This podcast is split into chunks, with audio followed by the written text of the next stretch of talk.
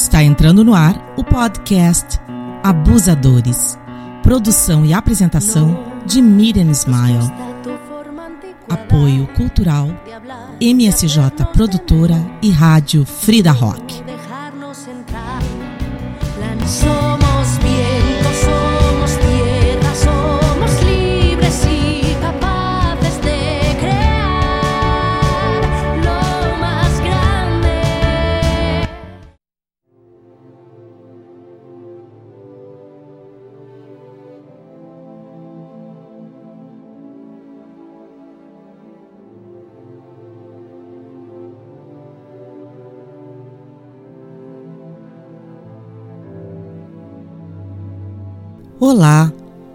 Meu nome é Valéria, eu tenho 30 anos e venho aqui hoje para contar para vocês que por sete anos vivi um relacionamento abusivo e eu vou deixar aqui o meu relato. Vou compartilhar a minha experiência com vocês. Tudo começou em 2013, quando eu o conheci. Conheci um homem que queria mudar a minha vida. Ele, o abusador, como vou chamar aqui no relato, tinha 33 anos na época e eu tinha 22 anos apenas. No início, ele era uma pessoa exemplar, trabalhador e se julgava muito honesto e correto e era até dedicado. O abusador tinha muitos amigos que ele tratava todos muito bem e todos diziam a mesma coisa que ele era ótimo. Bom, eu estava totalmente apaixonada e não notava o quanto estava sendo manipulada por aquela pessoa. A primeira coisa foi o meu filho de quatro anos que, aos poucos, foi sendo afastado do nosso convívio, pois ele dizia que fazia lembrar que o filho dele não podia estar com a gente. Então, meu filho passou a morar com o pai dele. Peço, por favor, nessa parte do relato que não me julguem, pois, como eu disse, eu era jovem, inexperiente e fui manipulada a acreditar que estava realmente fazendo o que era melhor para o meu filho. Enfim, em 2014, o abusador foi preso e colocado em prisão domiciliar por conta de um acidente de trânsito no qual ele estava embriagado porque ele bateu na traseira de um carro que capotou e acabou explodindo, em seguida fazendo três vítimas fatais. Três mulheres que por acaso eram da minha cidade natal. Mas eu não sabia de nada disso na época, pois o acidente havia acontecido antes dele me conhecer. Então ele me jurou que tinha dormido na direção e que ele não era o culpado e ele não se deu conta do que ele fez. E eu estava totalmente apaixonada e acreditava realmente no que ele dizia. Então eu passei um ano da minha vida junto do lado dele sem frequentar festa alguma, sem aniversários ou qualquer outro tipo de evento social, porque ele não podia deixar a residência. Fui companheira dele e fiquei acompanhando. Em todos aqueles momentos fiquei ao lado dele. Após ter passado essa prisão domiciliar e ele já estar em liberdade, ele passou então a me humilhar. Começou primeiro me chamando de gorda, de louca, até chegar ao ponto que tivemos uma discussão muito séria no qual o abusador me disse que eu era um lixo, um verme, que a ex-mulher dele sim era um anjo que eu não passava de um demônio. Foi nesse momento então que eu perdi a cabeça e eu fui caminhando em direção a ele com a intenção de gritar na frente dele e colocar minha raiva para fora. Foi quando ele pegou a cadeira que estava ao lado dele e jogou contra mim, me deferiu um golpe, me deixando sem ar no chão da casa. Eu corri e me desvencilhei e assim que eu pude, eu acionei a polícia. Quando eu recuperei o ar, eu consegui ligar para a polícia, mas o irmão dele entrou na casa e me viu lá e queria me convencer a todo custo a desistir da denúncia, pois se eu fizesse aquilo, o abusador voltaria a ser preso. Então eu fui deitar na cama para passar aquela dor horrível que eu estava sentindo. E quando finalmente a polícia chegou, A família dele mandou a viatura simplesmente ir embora, dizendo que havia sido engano, nem mesmo consegui falar com ninguém, avisar do que eu estava passando, não consegui nem ver essa viatura. Aos poucos, ele foi me isolando de todos os meus amigos. Eu perdi o meu emprego e eu passei a trabalhar sem salário, vejam vocês, para ele, na empresa que ele adquiriu enquanto ele estava comigo. Depois dele me isolar de todas as minhas amizades, eu passei a sofrer crises de pânico e ansiedade. Ele. O meu abusador, ele passou a me chamar de louca cada vez mais. Ele ameaçava me deixar. Sim, eu tinha medo, pois dependia financeiramente dele.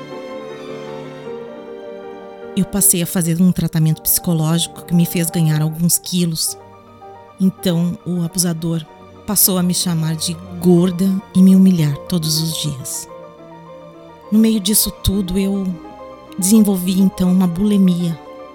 Eu passei a comer e pensar que aquela comida era um veneno e que eu precisava expulsar para fora do meu corpo aquilo, tudo que eu comia. Eu comia, comia e vomitava.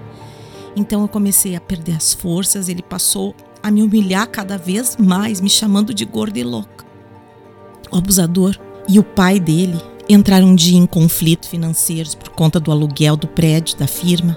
Ele chegava por conta de estar muito estressado e descontava toda a raiva dele em cima de mim, dizendo que eu era culpada, que era tudo culpa minha.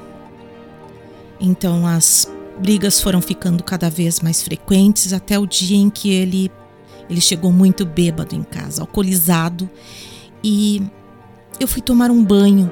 Ele invadiu o banheiro naquela noite. Eu levei um susto e pedi para ele parar. Eu disse que eu não que eu não queria. E ele veio em cima de mim. Ele queria ter relações comigo. Ele não parou ali. E eu pedia para ele parar. Ali eu passei a maior humilhação de toda a minha vida. Eu fui abusada sexualmente pelo meu próprio marido. Depois de consumado o ato, eu saí do banheiro chorando, chorando muito. E ele me disse que agora ele poderia dormir porque ele havia conseguido o que ele queria. O abusador disse que a culpa era minha que eu estava pedindo aquilo. No domingo, dia 28 de fevereiro de 2021, nós fomos na casa de uns amigos dele, pois uh, só me restaram os amigos dele para conviver, porque ele não deixava eu, eu falar com nenhum dos meus. Eu passei mal, eu vomitei na frente de todos, ele ficou com muita vergonha, e raiva, um misto de vergonha e raiva, me puxou, me tirou para fora, me puxando pelo braço da festa e me empurrou dentro do carro. O caminho inteiro eu ouvi humilhações. Eu fui chamada de muitas coisas. Coisas que eu prefiro nem comentar aqui para vocês.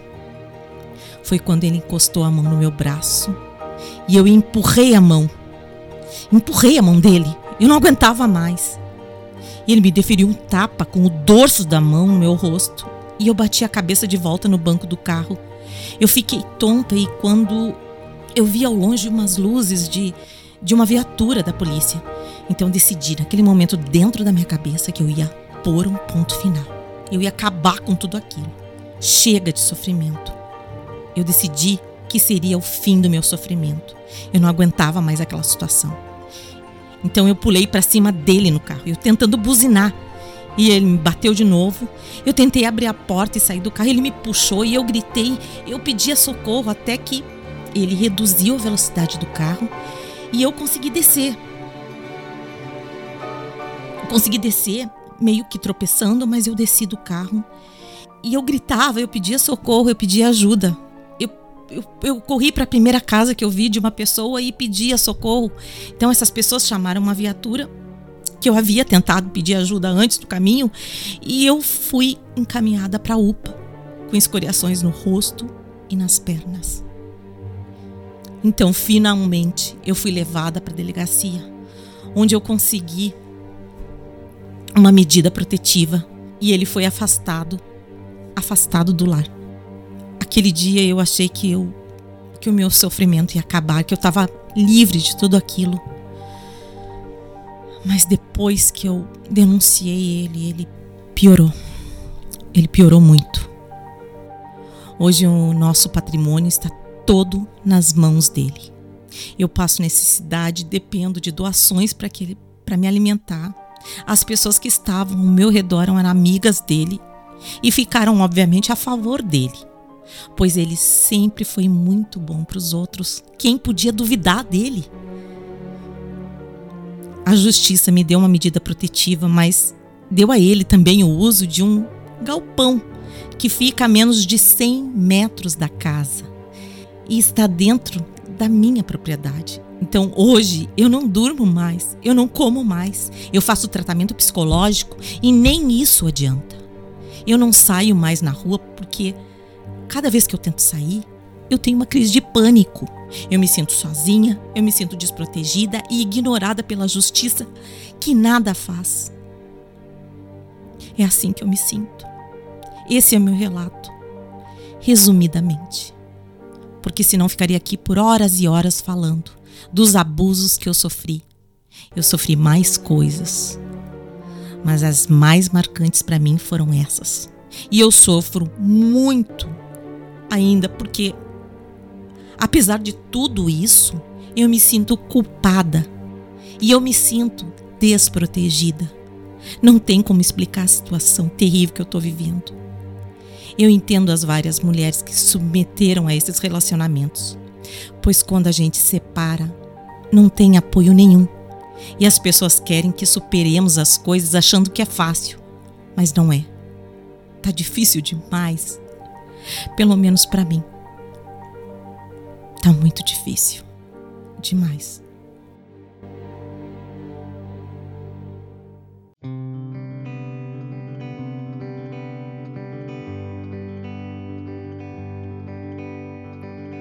Acabamos de apresentar então o relato da Valéria, que apesar de ter sofrido vários tipos de violência doméstica pelo seu abusador, ainda está sendo vítima, mora no mesmo pátio que o abusador e ainda se sente culpada. Segundo matéria do jornal Estado de Minas Gerais, a mulher se sente culpada mesmo sendo vítima alerta especialista sobre Lei Maria da Penha. A matéria diz que a cada quatro minutos, uma mulher é vítima de violência no Brasil. Para além da agressão física, a Lei Maria da Penha desempenha um importante papel no combate à violência psicológica, moral, sexual e patrimonial contra as mulheres. Sabemos também que, em meio à pandemia do coronavírus, o quadro de violência contra a mulher se agravou muito. Então, considerada um marco no combate à violência contra a mulher, a Lei 11.340 de 2006, conhecida popularmente como Lei Maria da Penha, completa 14 anos de vigência, esse ano 15 anos, em 2021, desde a sua sanção. Então, mesmo diante do agravamento propiciado pela Lei Maria da Penha, das penas relacionadas a esses tipos de crimes, as marcas da violência contra a mulher continuam estampadas na sociedade brasileira em números assustadoramente altos. De acordo com os dados de 2018 do Ministério da Saúde, a cada quatro minutos, uma mulher é vítima de violência no Brasil. Em meio à pandemia de coronavírus, esse quadro se agravou. As denúncias ao Disque 180 aumentaram em 40% em relação ao mesmo mês de 2019. Isso nós estamos falando aqui de uma matéria de 2020. Esse quadro segue aumentando. Isso segundo os dados do Ministério da Mulher, da Família e dos Direitos Humanos. O aumento se dá devido a outra triste realidade escancarada pelos números metade dos feminicídios no Brasil são cometidos dentro de casa por pessoas próximas, como companheiros ou companheiras, ex-companheiros e familiares. Essa realidade aumenta os riscos para as mulheres durante a pandemia, considerando que, em meio ao isolamento social, muitas se viram presas convivendo mais com os seus abusadores. Então, durante a pandemia, alguns fatores podem intensificar conflitos em âmbito doméstico e familiar. Além disso, O agressor tem um controle ainda maior sobre a vítima o tempo todo e com o isolamento social ainda surge a dificuldade dela de conseguir ajuda de familiares. São muitos desafios diante desse cenário, mas foi a partir da Lei Maria da Penha que uma série de medidas para proteger a mulher foram implementadas. Entre elas, a alteração do Código Penal, a previsão em flagrante do agressor e a criação dos juizados especiais de violência doméstica e familiar contra a mulher, que dão mais agilidade aos processos. Nós temos uma lei que é considerada a terceira melhor do mundo e que traz muitos mecanismos de enfrentamento para coibir esse agressor. Entretanto, existe uma subnotificação muito grande porque, muitas vezes, esses crimes são cometidos dentro de casa, sem a presença de testemunhas, explica Isabela. Então, as formas de violência são complexas. Para além da agressão física, a Lei Maria da Penha desempenha um importante papel no combate à violência psicológica, moral, sexual e patrimonial contra mulheres. Essas cinco formas de violência doméstica e familiar são complexas e não ocorrem isoladas uma das outras, como é o caso que nós tivemos relatado aqui. A violência física a gente consegue ver com mais facilidade, mas existem violências que são mais sutis, como a psicológica, que começa com o ciúme obsessivo, que passa para o controle e para a humilhação. O abusador coloca essa mulher como culpada e ela se vê em um ciclo tão complicado de vulnerabilidade que ela se torna ainda mais dependente desse homem e, inserida dentro dessa situação, ela sequer consegue perceber o que está acontecendo. Também nesses casos, vítimas têm direito à medida protetiva contra o abusador. Então, duas novas leis, uma obriga os síndicos a notificarem a polícia e a outra permite o registro de ocorrências e a solicitação de medidas protetivas pela internet a partir da delegacia virtual. Como no caso da nossa ouvinte que nos enviou seu relato, a dependência emocional, psicológica ou financeira também foi outro desafio apontado pela especialista. Muitas vítimas têm dificuldade em quebrar esse ciclo de violência, até porque elas ainda têm muito medo do agressor, seja por causa de ameaças ou pelo fato de que a agressão psicológica é tão intensa que ela se sente culpada mesmo sendo vítima. Maria da Penha, a mulher que deu o nome à lei, é uma farmacêutica brasileira que lutou para que o homem que agredia fosse condenado. Ela é hoje líder de movimentos de defesa dos direitos das mulheres e luta contra a violência doméstica. Maria da Penha foi vítima de tentativa dupla de feminicídio por parte do marido Marco Antônio. Primeiro, ele deu um tiro nas suas costas enquanto ela dormia. Como resultado dessa agressão, Maria da Penha ficou paraplégica devido às lesões irreversíveis na terceira e quarta vértebras torácicas, laceração na dura, máter e destruição de um terço da medula esquerda constancia ainda outras complicações físicas e traumas psicológicos. É muito triste ler esses relatos. A gente vive a dor da outra mulher e ficamos, como no caso desse relato, que não teve um final feliz, como o relato passado da Elisa, onde a Elisa se libertou, sofreu todas as agressões, mas ela conseguiu se libertar. Nesse caso, a vítima ainda está próximo ao seu abusador, ao seu agressor. E ela se sente insegura, insegura em todos os sentidos. Ela não se sente protegida nem mesmo com a medida protetiva.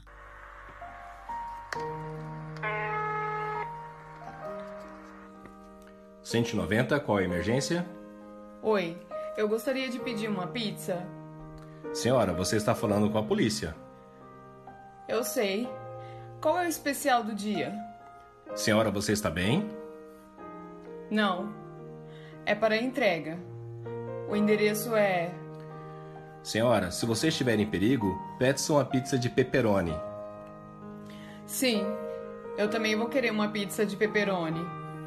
Ok, senhora, a polícia está a caminho. Senhora, enquanto isso, você pode continuar na ligação? Não. Obrigada. Não demore muito. Deixarei as luzes acesas. Ok, senhora, estamos chegando.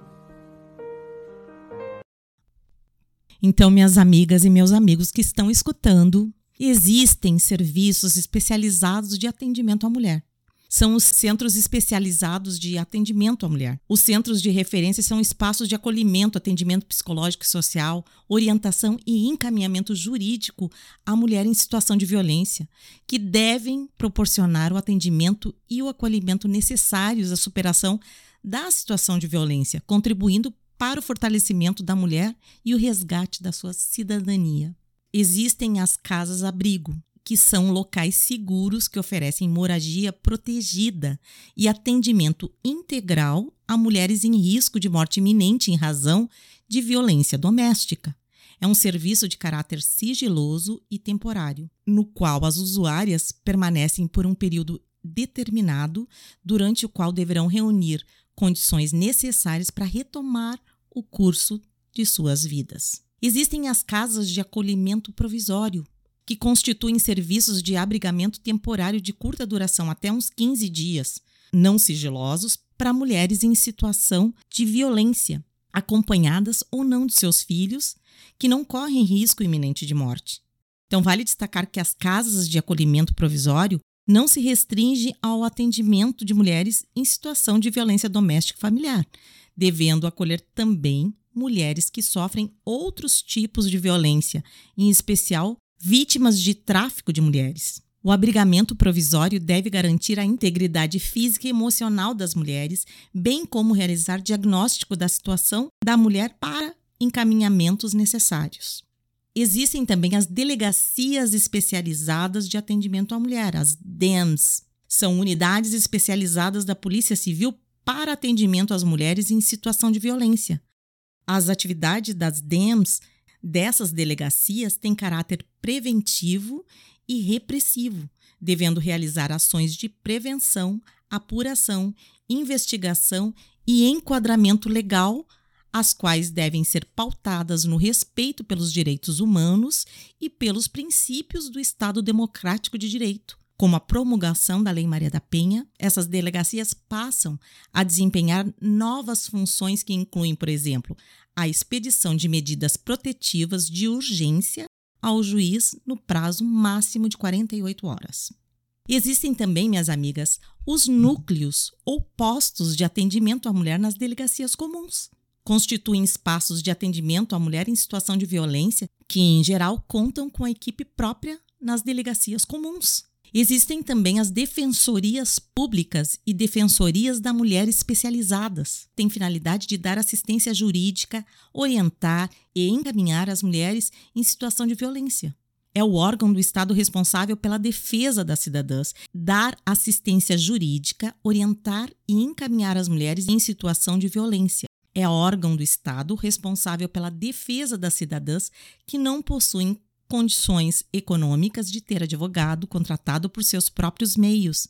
Então, possibilitam a ampliação de acesso à justiça, bem como a garantia às mulheres de orientação jurídica adequada e de acompanhamento dos seus processos. Existem também os juizados especializados de violência doméstica e familiar contra a mulher. São órgãos da justiça ordinária com competência civil e criminal que poderão ser criados pela União no Distrito Federal e nos territórios e pelos estados uh, para o processo, julgamento e a execução das causas decorrentes da prática de violência doméstica e familiar contra a mulher. Segundo a Lei 11.340 de 2006, a Lei Maria da Penha, que prevê a criação dos juizados, esses poderão contar com uma equipe de atendimento multidisciplinar a ser integrada por profissionais especializados nas áreas psicossocial, jurídica e da saúde. Existem as promotorias e promotorias especializadas. A promotoria especializada do Ministério Público, ele promove a ação penal nos crimes de violência contra mulheres. Atua também na fiscalização dos serviços da rede de atendimento. Minhas amigas, existe também a Casa da Mulher Brasileira. Integra no mesmo espaço serviços especializados para os mais diversos tipos de violência contra mulheres, como acolhimento e triagem, apoio psicossocial, delegacia, juizado, Ministério Público, Defensoria Pública, promoção de autonomia econômica, cuidado das crianças, brinquedoteca, alojamento de passagem e central de transportes. Então, maiores informações você pode achar no www.spm.gov.br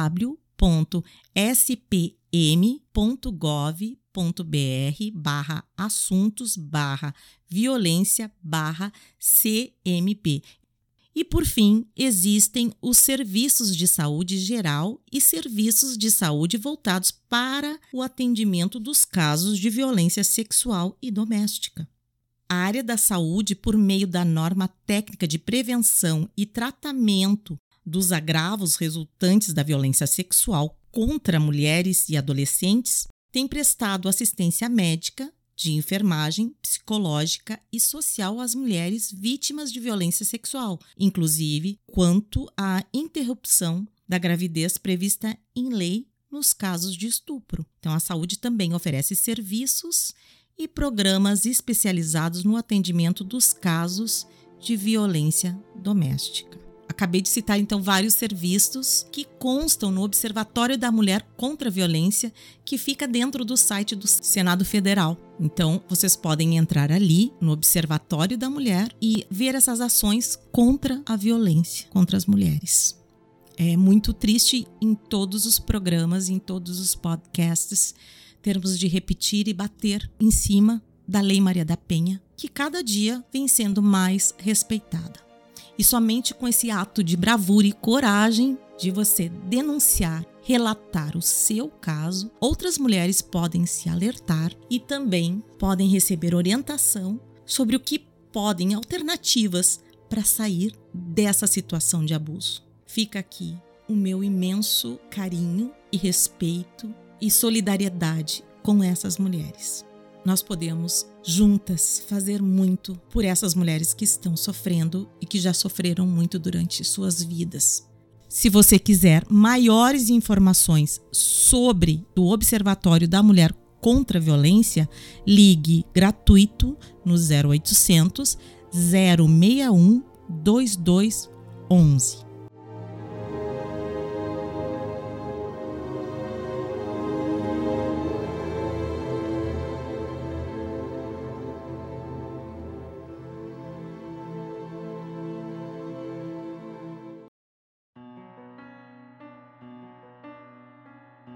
Você acabou de escutar o podcast Abusadores. Não guarde essa dor do abuso. Denuncie. Caso você veja alguma situação de violência contra mulher, adolescente ou crianças, denuncie ao 180 ou ao 190. Envie o seu relato abusadorespodcast@gmail.com e contribua também com o seu relato, a sua vivência pode ser de forma anônima. Você pode estar salvando uma vida.